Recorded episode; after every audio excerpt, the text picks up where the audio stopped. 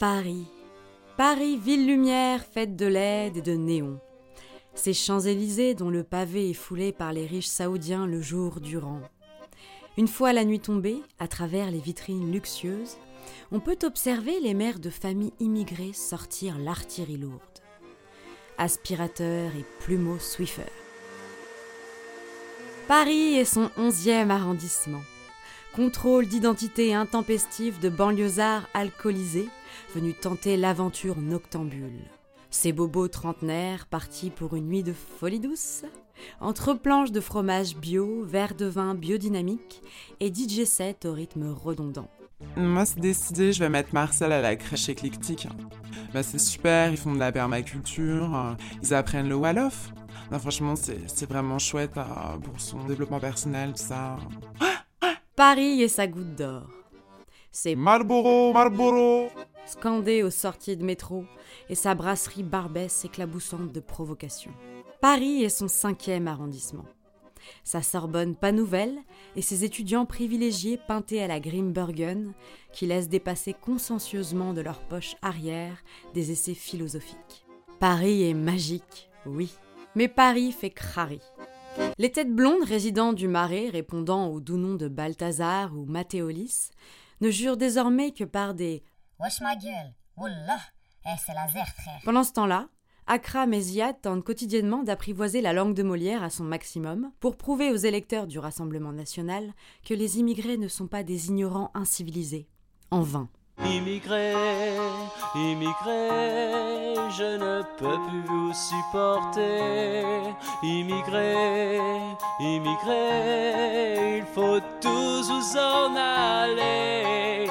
Balthazar veut se mettre au rap game pour peut-être un jour devenir le nouvel homme pâle afin d'avoir le privilège de participer à une interview sandwich de Combini.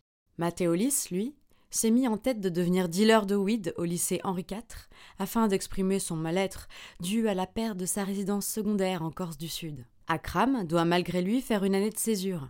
Parcoursup et sa géolocalisation ont eu raison de sa motivation. Parce que c'est notre projet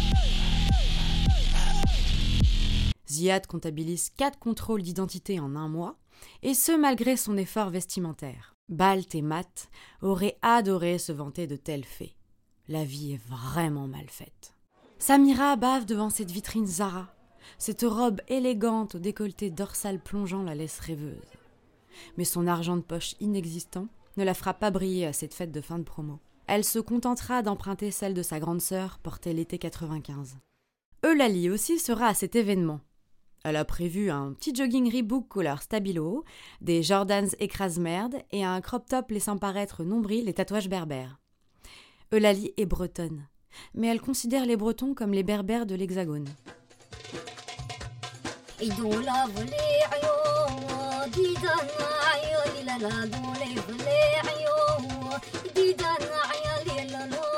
Elle aurait pu faire péter la CB à papa, galeriste slash architecte slash mon cul sur la commode pour la robe tant convoitée mais elle veut rester thug slash sexy slash underground slash mon cul sur la commode pour Instagrammer sa tenue le jour J au milieu de tous ces bolos. Lali ne sort qu'avec des rebeux. Elle rêve d'avoir des petits bébés métis pour faire chier le patriarche. D'ailleurs, son plus grand kiff serait que son père la surprenne en plein acte avec Ahmed, son dealer et plan cul. Anecdote dont elle se vantera lors de ses apéros au Morissette entre un pastis et une ligne de coke. Eh mais voilà meuf, la tête qu'il a tapée. Et voilà, je te jure, c'était des barres de rire meuf. Il m'a dit nanana nanani. J'ai fait allez vas-y. Eh franchement frère, vas-y. Eh mange tes wads. Mallory est en CAP agriculture. Elle suit le parcours de ses darons, mais tout ça la fait flipper son oncle Loïc s'est foutu en l'air après avoir mis la clé sous le fumier. Cultiver bio, c'est pas ce qui paye le mieux. Elle, elle rêve de monter à la capitale et faire une école de mode.